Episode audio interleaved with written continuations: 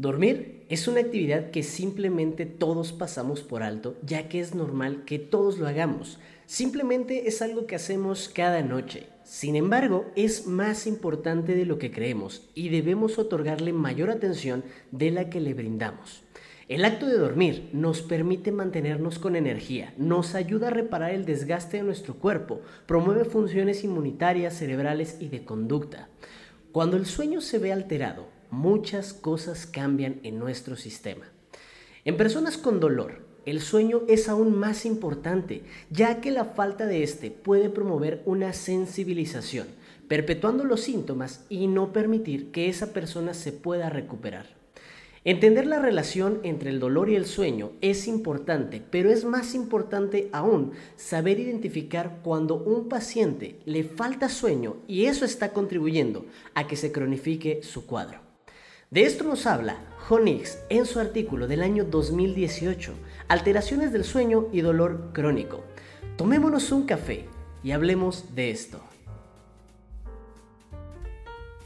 Familia, muy buenas a todos y bienvenidos a esta su casa Un Café con, el podcast de fisioterapia, donde estamos cada semana resumiendo un artículo, trayéndoles los puntos más importantes, pero sobre todo las claves prácticas para que las puedan aplicar en su día a día y que puedan desarrollarse como mejores profesionales. Para mí es un gusto como cada semana recibirlos aquí en el podcast para poder compartir, actualizarnos y desarrollarnos como mejores profesionales y tener resultados mejores cada día. El artículo de hoy es un artículo de un tema que es sumamente importante y que en muchas ocasiones pasamos por alto tanto en nuestro estudio como al momento de nuestra práctica diaria. Y habla del papel del sueño y su relación que tiene con la persistencia del dolor, con el desarrollo del dolor y con la cronificación del dolor. El día de hoy vamos a analizar un artículo que lleva por título original Sleep Disturbances in Chronic Pain, Neurobiology, Assessment and Treatment in Physical Therapists. Este es un artículo del año 2018 de un autorazo de nombre Honix y sus colaboradores.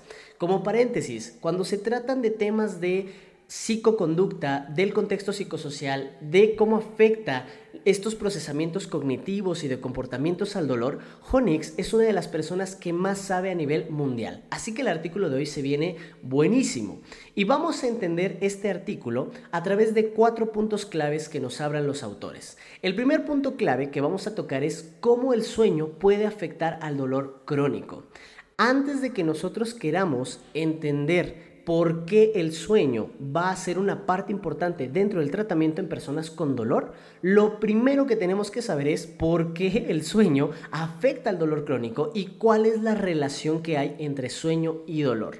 Si nosotros tenemos esto claro, será mucho más fácil que podamos saber por qué debemos de prestar atención a este acto que para nosotros es normal, pero que para muchas personas es una alteración con la que lidian todos los días. El segundo punto importante es el sueño deficiente como precursor de una neuroinflamación de bajo grado. Este va a ser un dato bien importante porque cuando se habla de la neurobiología, del proceso del sueño y de las alteraciones del sueño en pacientes con dolor, vamos a ver cómo por una serie de procesos inmunitarios que se empiezan a dar en nuestro sistema por una alteración del sueño, empieza a promover una inflamación de bajo grado a nivel cerebral, a nivel neurológico, que esto es lo que lleva a que se promueva una persistencia de los síntomas. Vamos a hablar un poquito de la neurobiología y es interesante todos los cambios que se dan cuando el sueño se ve alterado en una persona con dolor. El tercer punto es uno de los puntos prácticos que vamos a trabajar en este artículo, que es la evaluación de las alteraciones del sueño en personas con dolor. No basta con que entendamos cuál es la relación con sueño y dolor, no basta que conozcamos cuáles son los procesos biológicos, fisiológicos y neurobiológicos de las alteraciones del sueño y el dolor, sino que también, si nos vamos a dar cuenta que el área del sueño es fundamental en el tratamiento con dolor, pues va a ser importante que aprendamos al menos el inicio de una evaluación y saber cuándo tomar en cuenta el sueño como un perturbador sobre la condición dolorosa. Y el cuarto punto, que también va a ser de las aplicaciones prácticas del resumen de hoy, es el manejo de la alteración del sueño en personas con dolor desde la fisioterapia, donde los fisioterapeutas podemos tomar un pasito adelante y dar manejo y trabajo sobre el hábito de dormir para favorecer la recuperación de un cuadro de dolor crónico. Sin más detalles, nos vamos con el artículo de hoy.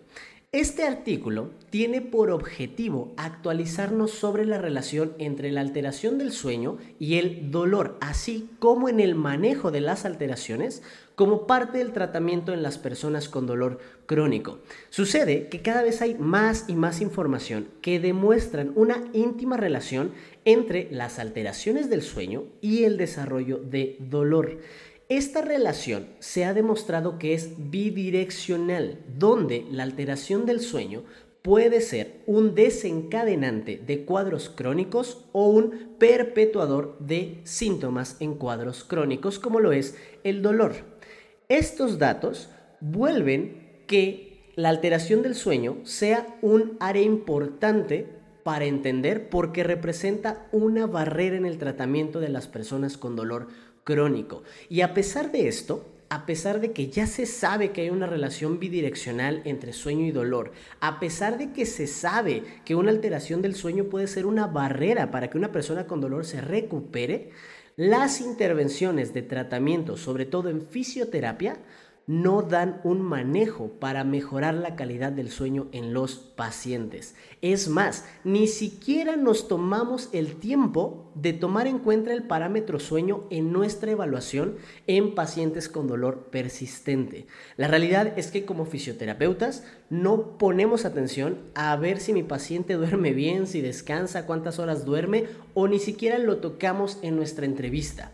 Es importante que si hay una relación bidireccional y que si el sueño o una alteración del sueño representa una barrera para la recuperación del dolor, empecemos a formarnos, educarnos y a meter el sueño dentro de nuestra práctica diaria. Entendamos cómo el sueño puede afectar al dolor crónico. Es bien sabido que uno de los procesos que contribuyen en el dolor crónico es el proceso de sensibilización central, la cual vamos a entender como una hiperexcitabilidad del sistema nervioso central, lo cual promueve hiperalgesia, alodinia y un aumento del estado de alerta del sistema de la persona que cursa con dolor persistente. Partiendo de esto, hoy en día sabemos que la alteración de la calidad del sueño promueve hiperalgesia generalizada, aumenta el estado de ansiedad de las personas y disminuye la actividad de los sistemas inhibitorios endógenos del dolor, lo cual contribuye al desarrollo y a la perpetuación del proceso de sensibilidad, sobre todo la sensibilidad central. Entendamos algo.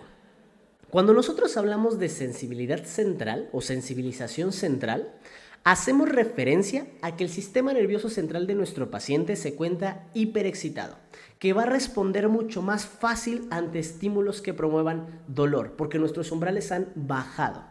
Este es un proceso neurobiológico que se ha descrito por mucho tiempo que contribuye a la cronificación de los síntomas y que puede ser inclusive el responsable de que el dolor se vuelva persistente.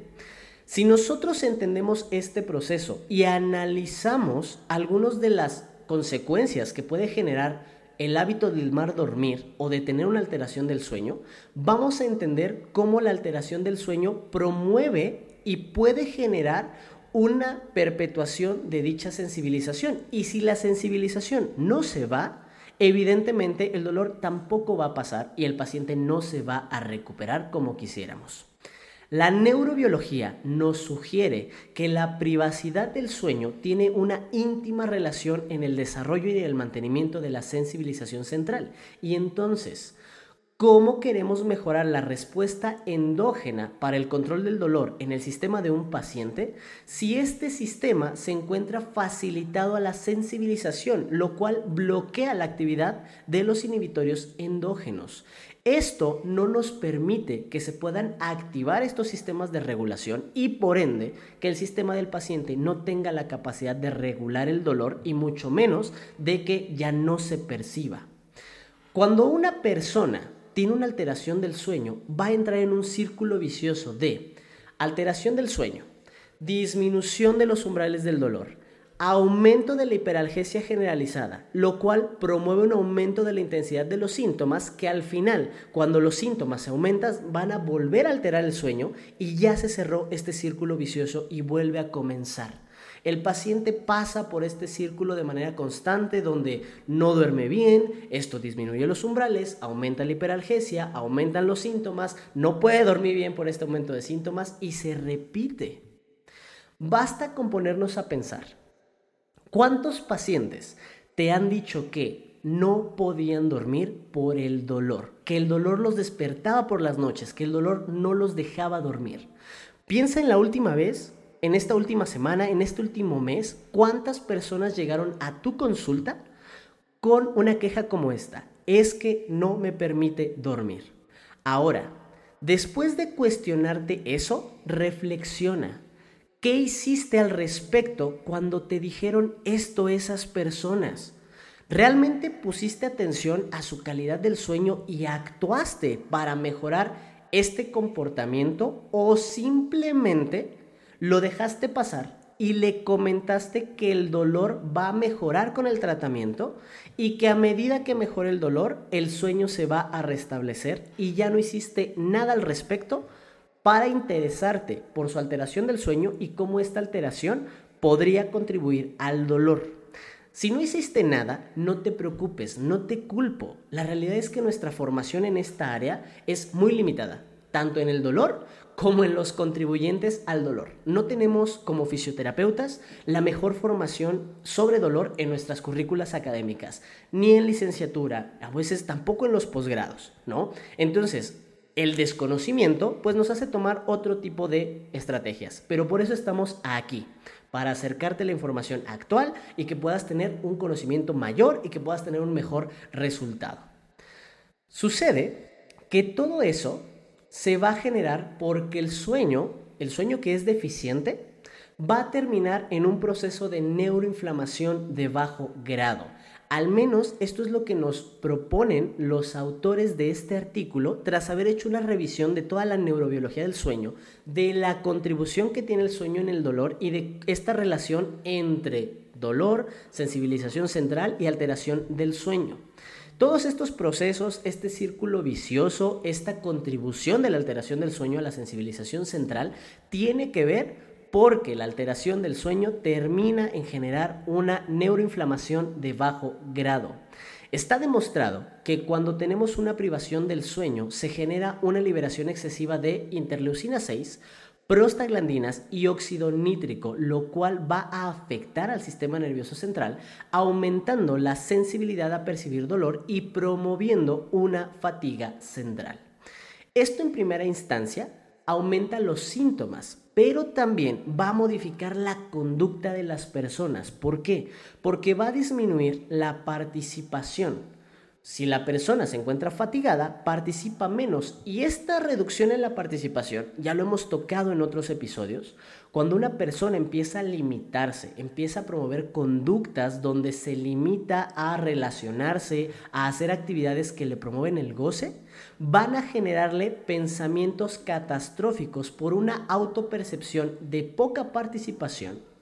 Y al final del día, las personas ya no solo van a tener dolor, tienen dolor y ahora se sienten cansados, están estresados y se perciben poco útiles. Y todo esto ha sido generado por la alteración del sueño. Basta con que te acuerdes también de la última vez que te fuiste de fiesta, que te desvelaste, cómo te sentías al siguiente día. Cansado, estresado, con una sensación de alerta, ansiedad, no te querías mover, no podías desarrollarte en tus actividades, quizá no pudiste hacer las cosas que tenías planeadas para ese día. Ahora imagínate tu peor cruda, tu peor resaca, tu peor goma, como le digan en tu país, y a eso súmale un dolor persistente que lleva contigo años y que este dolor se está viendo alimentado por toda esta sensación y por todos estos procesos que te causó la falta de sueño y que aparte esos sentimientos, esas sensaciones que tienes por la falta de sueño se ven aumentadas por el propio dolor. Todo esto va a promover un contexto que favorece la perpetuación de los síntomas de una persona. Este es el tema de la relación que hay entre dolor y sueño. Este es el por qué el sueño va a contribuir a perpetuar el dolor. Y esto es el cierre de cómo alterar el sueño va a promover una inflamación a nivel central que sensibiliza el sistema y que promueve alteraciones en la conducta que generan un contexto negativo para la recuperación de los síntomas. Ahora, no solo basta con que ya conozcamos la neurobiología, no basta con que conozcamos la relación entre la calidad del sueño y el dolor. Tenemos que hacer algo al respecto para ser mejores profesionales y tener mejores resultados. Recordemos que no basta con que nos informemos, no basta con que leamos, no basta con que escuchemos el episodio. Si queremos que esta información sea de verdadero valor para nuestro crecimiento profesional, tenemos que pasar a la acción y hacer algo con esta información y hacer algo para nuestros pacientes. Y aquí es donde entran los tips prácticos para que ya sabes, terminando de escuchar este episodio, terminando de ver este episodio, comiences a trabajar con este nuevo conocimiento con tus pacientes y notes un resultado brutal en el tratamiento del dolor. Lo primero, tenemos que empezar a trabajar con la evaluación. Si ya sabemos que las alteraciones del sueño contribuyen a que el dolor no se vaya o que pueden promover que el dolor aparezca o pueden promover a que tu tratamiento tenga una barrera y se frene, lo primero que tenemos que hacer es introducir en nuestra evaluación la evaluación de trastornos del sueño. Te propongo lo siguiente. Pregunta a tus pacientes sobre la latencia de sueño y los minutos que pasa despierto después de haber conseguido dormir y haberse despertado durante la noche. La latencia del sueño habla de cuánto tiempo tarda una persona en dormirse a partir de que se acostó en la cama. ¿Cuánto tiempo pasa de que se acostó en la cama estando despierto hasta que puede conciliar el sueño? Eso es la latencia. Y también tenemos que saber si ya consiguió el sueño y se despierta por alguna razón, cuánto tiempo permanece despierto después de haberse despertado, después de que ya había conseguido dormir. Esta pregunta con respecto a, a ver, cuando tú te acuestas a dormir, ¿cuánto tiempo pasas despierto antes de que puedas conciliar el sueño? Pregunta número uno. Dejas que tu paciente te responda.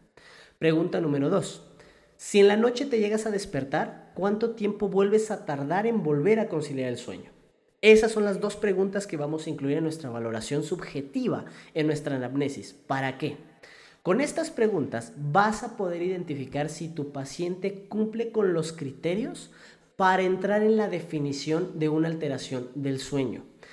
Una alteración del sueño por definición va a ser una persona que tarda más de 30 minutos en su latencia de sueño, tarda más de 30 minutos en poderse dormir después de haberse acostado, o que tarda más de 30 minutos en poder volver a conciliar el sueño si es que se despierta por la noche. Y que estas situaciones le pasan al menos tres días a la semana y que le han pasado por más de tres meses consecutivos. Si tú le preguntas a tu paciente sobre su latencia de sueño y sobre cuánto tiempo tarda en volver a conciliar el sueño, vas a poder identificar si tu paciente tarda más de 30 minutos, si esto le pasa más de tres veces a la semana y si le ha pasado durante más de tres meses. Si tu paciente entra en estos criterios de definición, sabes que tu paciente tiene una alteración del sueño y que vas a tener que seguir indagando con respecto a sus hábitos de sueño porque puede existir una interacción con su cuadro doloroso persistente. Dos, una vez que tú ya identificaste que tu paciente tiene una alteración del sueño, lo siguiente es identificar si la alteración del sueño fue antes o fue después de la condición del dolor. Bastará con preguntar, ok, esto que me cuenta que se despierta por las noches y que le cuesta hasta una hora volver a conciliar el sueño, ya le pasaba antes de que desarrollara sus síntomas de dolor o esto empezó a suceder después de que usted empezó a desarrollar dolor. Es importante que identifiquemos si la alteración del sueño fue antes o después de que aparecieron los síntomas. El objetivo de nosotros poder identificar esto es saber si la alteración del sueño coexiste con la experiencia dolorosa. Cuando una alteración del sueño coexiste con la experiencia dolorosa de tu paciente, cuando se genera el insomnio o la perturbación del sueño después de que percibe el dolor o por un aumento del dolor. Estos pacientes que llegan contigo y te dicen, es que a partir de que me comenzó a doler la espalda baja, ahora en las noches llego a sentir tanto dolor que me despierta y después me cuesta mucho trabajo conciliar el sueño. Este es un ejemplo claro de que la alteración del sueño coexiste con la experiencia dolorosa de tu paciente y que por ende es un factor que puede generar una barrera en el tratamiento y que tienes que hacer algo para mejorar esa situación. Recuerda la red de contribuyentes. La red de contribuyentes es identificar todos aquellos elementos que contribuyen a su vez al desarrollo de los síntomas y la alteración del sueño puede ser un factor bien importante que tenemos que tomar en cuenta. Por último, si nosotros ya identificamos que mi paciente cursa con una alteración del sueño, que la alteración del sueño coexiste con la experiencia dolorosa, debemos evaluar de manera objetiva esta alteración del sueño. Nosotros tenemos que poder medir, poder cuantificar qué tan grave es esta alteración, porque yo no puedo mejorar algo que no puedo medir. Para que nosotros podamos evaluar de manera objetiva esta alteración del sueño, vamos a aplicar el Insomnia Severity Index, que es un cuestionario que te va a permitir medir la severidad de la alteración y poder ir llevando un control con respecto a la mejora de los síntomas y de la mejora de la alteración del sueño. Recuerda que aquello que puedes medir es aquello que puedes mejorar. Estos tres puntos claves que repito, en resumen, saber la latencia y cuánto tiempo tarda tu paciente en conciliar el sueño. Dos, identificar si la alteración del sueño coexiste con la experiencia dolorosa. Y tres, evaluar de manera objetiva. Son los tres consejos aplicables que llevaremos a cabo a partir de ahora en nuestra evaluación para empezar a tomar al menos la alteración del sueño como parte de los factores que contribuyen al desarrollo del dolor crónico. Ahora, ya que empiezas a voltear a ver la higiene del sueño de tu paciente como un factor que contribuye a la recuperación o a la no recuperación del dolor crónico, lo que sigue es poder empezar a manejar la alteración del sueño en personas con dolor. ¿Por qué? Ya entiendes la relación que hay entre el dolor y el sueño, ya conoces la neurobiología detrás, ya tienes algunos tips prácticos para evaluarlo. Ahora, ¿qué hacemos con eso? Empezamos a dar un manejo como parte de nuestro tratamiento integral en personas con dolor. Y vamos a hablar del manejo de las alteraciones del sueño conservadoras que podemos hacer nosotros como fisioterapeutas. ¿Por qué? Si tú identificas que es una alteración del sueño sumamente grave o sumamente crónica o que la alteración del sueño se estaba dando antes del desarrollo del cuadro doloroso, lo ideal es que derives o trabajes en equipo o con un especialista del sueño o con un psicólogo que haga terapia cognitivo-conductual, porque necesitaremos el apoyo de la mejora de la conducta a través de la terapia cognitivo-conductual o identificar aquellos factores que han desencadenado la alteración del sueño que estaba antes con la persona antes de que desarrollara el dolor y que ahora interactúa con el dolor. Cuando no es una alteración tan grave, cuando no es una alteración que lleva tanto tiempo, nosotros como fisioterapeutas vamos a tener tres herramientas principales con las cuales vamos a empezar a dar un manejo y un trabajo sobre la alteración del sueño para mejorar el cuadro clínico de una persona. Herramienta número uno que vamos a utilizar y es de las herramientas que saben que propongo bastante y que siempre que hablamos de dolor va a estar inmersa. Bueno, siempre que hablamos de cualquier área en la fisioterapia. Paso número uno, educación. Tenemos también que aquí hacer un proceso de educación con los pacientes. Tenemos que dejarles clara la importancia de el sueño para sus objetivos, del sueño para su salud y de su condición clínica. ¿Cuál es la importancia que tiene dormir para mejorar su condición clínica? Si no tenemos claro cómo hacer esto, te recomiendo que te vayas al episodio de comunicación y adherencia, porque ahí hablamos de cómo promover una correcta conexión con los pacientes a través de la comunicación y de algunas estrategias para mejorar este proceso de educación. ¿Ok? Tenemos que dejarle clara a la persona la importancia del sueño y debemos de hacer mucho énfasis en las horas que debe de dormir y el hábito de dormir. Paso número uno para meter en nuestro tratamiento el manejo de la alteración del sueño, educación. Paso número dos, vamos a trabajar con el control de los estímulos. Debemos de buscar con esto asociar la cama o su cuarto con el acto de dormir. ¿Ok? Vamos a buscar que su cerebro genere una asociación directa con mi cama es igual a dormir. Y para esto tendremos que recomendar y aconsejar que la persona limite el tiempo en su cama al estar despierto. Como máximo, se le permite que esté despierto después de acostarse 15 minutos. Si una persona no logra dormirse como máximo 15 minutos después de haberse acostado a dormir, indica que va a pasar más tiempo y que esto puede llevar a una alteración del sueño porque se puede alterar el ciclo circadiano y estas regulaciones. Por ende, en personas con dolor que tienen alteración del sueño, vamos a empezar con ese control de estímulo. Te vas a acostar a la hora que decidas dormir y vas a tener un reloj cerca. Si te das cuenta que pasaron más de 15 minutos y no te has dormido, se tiene que levantar inmediatamente de la cama, salir del cuarto e irse a otra parte a hacer otra cosa. Otra cosa que no vaya a interferir con el acto de dormir, que de eso vamos a hablar en, el paso 3. Pero lo primero es eso, limitar el tiempo que la persona permanece en su cama despierto. Paso número 2 con el control de estímulo.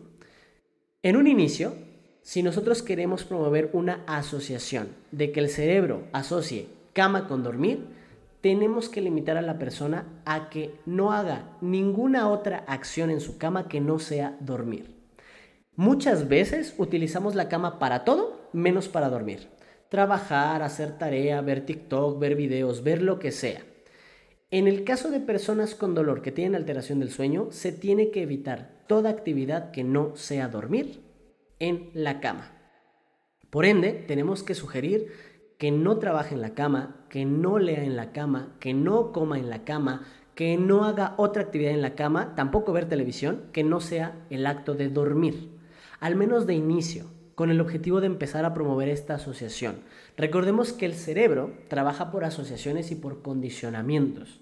Si yo condiciono a mi sistema a que al ir a la cama tengo que dormir, de manera automática después, cuando yo me acueste, lo que se va a promover dentro de mi sistema es activar mis estados de vigilia de sueño y me van a llevar a dormir de manera más rápida, a descansar, porque la cama para mi cerebro está asociada con el acto de dormir. Cuando yo ya logré esta asociación, cuando yo logré ya este condicionamiento, puedo intentar hacer otras actividades en la cama que no vayan a perturbar el acto de dormir. Pero en una primera instancia, como parte del control de estímulos, tenemos que limitar las acciones diferentes al acto de dormir en la cama. Y por último, como queremos seguir buscando esta asociación de cama es igual al acto de dormir, se le aconseja que siempre que la persona tenga sueño, de inmediato se vaya a la cama y se acueste. Y vamos al paso uno. Si la persona estaba trabajando en su casa, en su escritorio, y de repente ya se siente con sueño y se siente cansado y fatigado, es momento de que se levante, vaya a su cuarto, se acueste en la cama e intente dormir para empezar a generar este vínculo. Si pasaron más de 15 minutos y no se durmió, se levanta y sigue haciendo lo que hacía. ¿Ok? Pero el objetivo es utilizar estos recursos fisiológicos, cognitivos, conductuales, emocionales para generar una asociación. Por último, el tercer paso o el tercer elemento que tenemos que tomar en cuenta para el manejo del sueño en personas con dolor es la higiene del sueño. Y la higiene del sueño va relacionada con el control de estímulos. Tenemos que hacer ciertos cambios. Lo que nosotros buscamos hacer es desarrollar el acto de dormir como un hábito. Sabemos que cuando se habla de la ciencia del desarrollo de hábitos, el primer elemento que puede alimentar un buen o un mal hábito es el entorno, el contexto donde se desarrolla el hábito.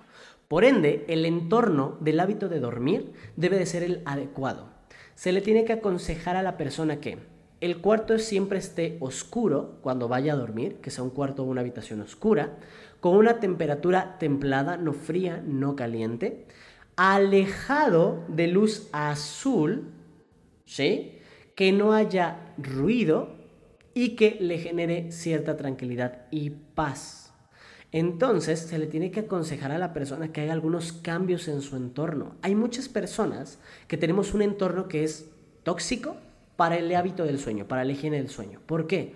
Porque tenemos muchos aparatos que generan luz azul a nuestra cara, a nuestros ojos. Dormimos con las ventanas abiertas y entra la luz de afuera. Eh, dormimos con la tele encendida, lo cual promueve ruido y no permite que podamos tener eh, la vigilia y el sueño. Y aparte la tele nos envía luz azul. ¿Ok? Entonces tenemos que dar un entorno adecuado para descansar, un entorno que nos invite al acto de dormir. Segunda situación con la higiene del sueño tiene que ver con las actividades previas a dormir. Está demostrado que las actividades que más pueden disminuir nuestra higiene del sueño están relacionadas con aquellas que promueven luz azul hacia nuestros ojos y ruidos, demasiados estímulos visuales. Televisión, celular, computadora. Son quizá los malos hábitos que más nos están llevando a que se deteriore el sueño. Todas estas personas que antes de dormir se avientan sus 20 minutos de TikToks, que quieren ver la televisión mientras duermen, que tienen la computadora y la cierran y de inmediato se van a acostar a dormir. La luz azul genera que disminuya nuestros niveles de serotonina, de dopamina y de algunas otras sustancias que promueven el sueño y que controlan el estado de vigilia. Entonces, lo que tenemos que hacer es evitar al menos media hora antes estos estímulos con el objetivo de que no se vaya a limitar esta liberación de sustancias y que nos permita dormir. Y aquí es donde decía que el punto 3 de la higiene del sueño está de la mano con el control de estímulos. Recuerdan que si la persona ya pasó 15 minutos, más de 15 minutos acostado, después de que se fue a dormir y no se ha dormido, se tiene que levantar e ir a hacer otra cosa, bueno, tiene que hacer otra cosa que no tenga que ver con actividades que interrumpan la higiene del sueño. Se recomienda que estas actividades se sustituyan por otras que promueven la relajación, el descanso, el pensamiento, la reflexión, como por ejemplo leer en papel, meditar, escuchar música en una frecuencia baja que te genere relajación, que te genere descanso, que te genere plenitud. Si la persona no se ha dormido después de 15 minutos, se levanta y se pone a leer, se levanta y escucha música, se levanta y medita, se levanta y camina por su casa, pero tiene que cambiar de habitación y tiene que hacer otra actividad que no entorpezca el acto de dormir. Y por último, dentro de la higiene del sueño, tenemos que trabajar en crear una rutina diaria. Y aquí se le tiene que sugerir a la persona que trate de siempre ir a dormir a la misma hora y trate de levantarse a la misma hora todos los días. Recordemos que un hábito, aparte de que se desarrolla a través del entorno, que se desarrolla a través de la necesidad, que se desarrolla a través de facilitarlo, se desarrolla a través de la repetición y de que sea rutinario. Lo mismo pasa con el sueño. Si yo quiero mejorar la higiene del sueño, quiero trabajar una alteración del sueño en una persona con dolor, porque su alteración del sueño está promoviendo desarrollo del dolor, tengo que desarrollar un hábito del buen dormir. Y tenemos que trabajar en desarrollar una rutina. Entonces, como resumen de estos tres puntos a aplicar ya como tratamiento o dentro de tu tratamiento en personas con dolor crónico, con el objetivo de manejar una alteración del sueño, punto número uno, educación que sea relevante, que le dé motivos, que para la persona sea eh, objetivamente importante mejorar su calidad del sueño y que entienda esta relación. Dos, controlar estímulos, buscar asociar la cama con el acto de dormir, controlando el tiempo que estamos en la cama y las actividades que hacemos en la cama. Tres, higiene del sueño, buscar desarrollar un hábito con el hecho de dormir, controlando el entorno, las actividades antes de dormir y hacer el acto de dormir como una rutina diaria.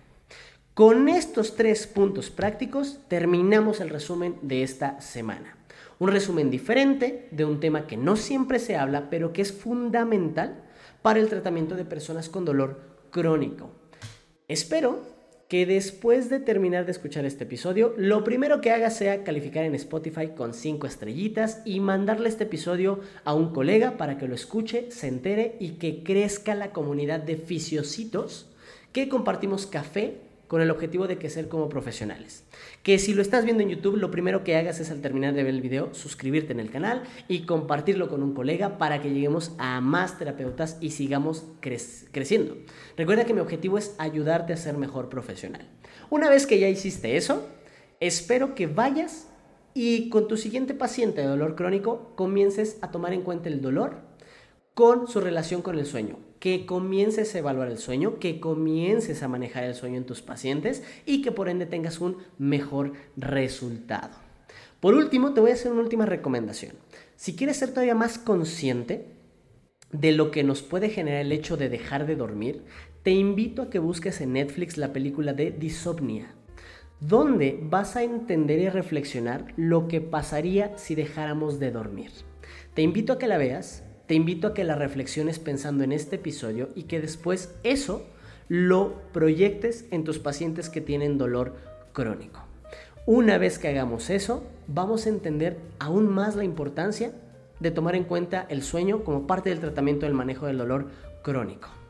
Yo como siempre te espero la siguiente semana para que hagamos el siguiente resumen de un artículo más con el objetivo de traértelo desmenuzadito con las aplicaciones prácticas para tu crecimiento profesional. Para mí es un gusto como siempre poder compartir con todos ustedes, mi familia. Espero que disfruten mucho este episodio. Recuerden que los quiero y los aprecio bastante y nos vemos la siguiente semana aquí en su casa, el podcast Un Café con. Hasta pronto.